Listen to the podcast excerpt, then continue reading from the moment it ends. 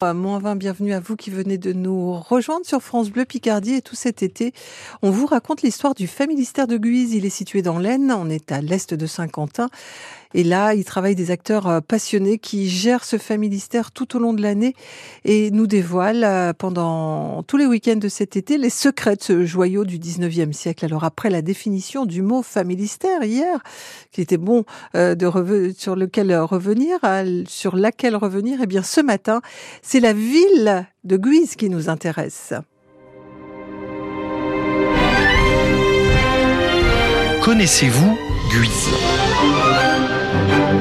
Jérôme Caron, responsable de la médiation. Un été au Familistère sur France Bleu Picardie.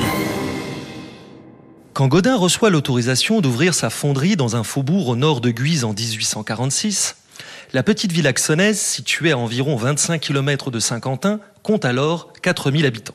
Toutefois, avant de devenir la future toile de fond de son expérience sociale, communautaire et coopérative, la cité guisarde avait déjà connu une histoire importante. Place forte liée à la famille des ducs de Guise, dont le donjon du château fort domine toujours la vallée de l'Oise, la ville fut pendant des siècles un élément stratégique dans la défense du royaume de France. La cité est également connue pour avoir été le lieu de naissance de Camille Desmoulins.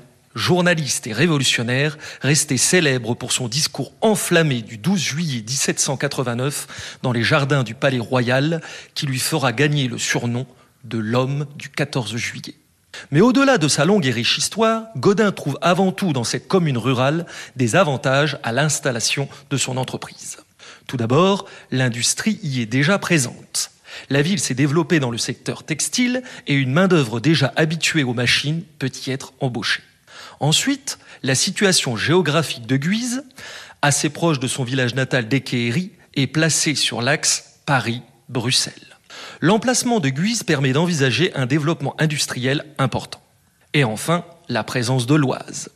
La rivière qui traverse la ville permettra de fournir l'eau nécessaire au système de refroidissement des machines des usines et cela assurera une meilleure productivité.